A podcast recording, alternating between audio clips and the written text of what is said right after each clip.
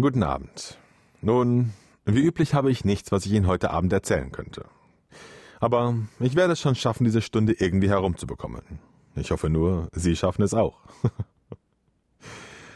Komischerweise hat die Unterabteilung für Forschung und Untersuchung der HDRF und der HASI Überstunden gemacht und es sind sehr viele neue Dinge zum Vorschein gekommen. Es ist ganz schön schwierig für mich, mit denen Schritt zu halten. Wissen Sie, ich denke mir diese Dinge aus und es ist sie.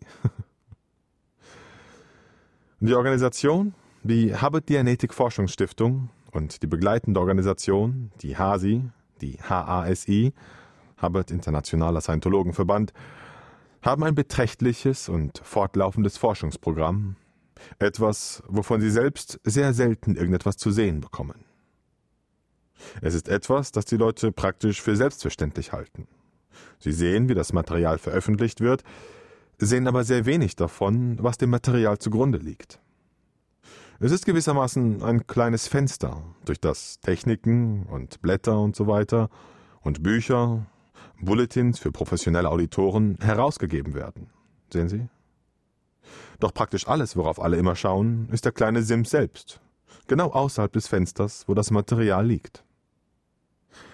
Tatsächlich befinden sich die Romantik und das Abenteuer der Dianetik und Scientology nicht wirklich im Gebiet der Forschung und Untersuchung, sondern sie befinden sich eigentlich in der Domäne des Auditors und in seinen Berührungen zu und dem Umgang mit der menschlichen Natur, der Organisation an sich, in ihren Bemühungen, in der Gesellschaft voranzukommen und einige der erstrebenswerteren Veränderungen herbeizuführen, von denen sie glaubt, dass sie in der heutigen Gesellschaft des Menschen stattfinden sollten. Dies ist tatsächlich der Hauptteil der Romantik und des Abenteuers. Und der Rest davon ist die Romantik und das Abenteuer ihres eigenen Verstandes.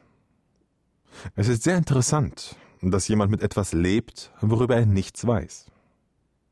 Nun, so mancher Ehemann, so mancher Ehemann hat lange mit jemandem zusammengelebt, über den er nichts wusste.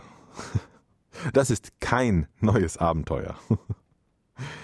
Und so manche Ehefrau, so manche Ehefrau hat kurz nach den Flitterwochen herausgefunden, dass es vorbei war. Und festgestellt, dass sie dasteht und etwas vor sich hat, das eine Kreuzung zwischen einem Affen und einem Psychiater ist. Ich meine, etwas Unaussprechliches und ein vollkommenes Ungeheuer.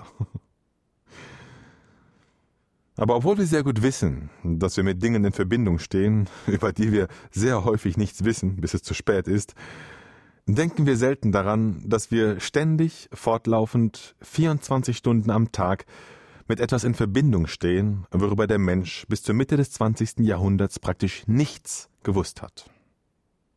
Seinen Verstand. Es ist völlig unbegreiflich, wie diese Sache, die seine beständigste Beingness, und sein beständigster Begleiter ist. Eine Thinkingness. Wie dieser Mensch, der sich stolz als Thinkingness bezeichnet, der behauptet, seine beste Waffe sei sein Verstand, der seine Mitmenschen danach bewertet, wie klug oder wie dumm sie sind oder wie sie sich verhalten oder nicht verhalten, wie er nichts darüber wissen sollte. Und natürlich kommt das der Wahrheit zufällig ziemlich nahe, soweit es ungefähr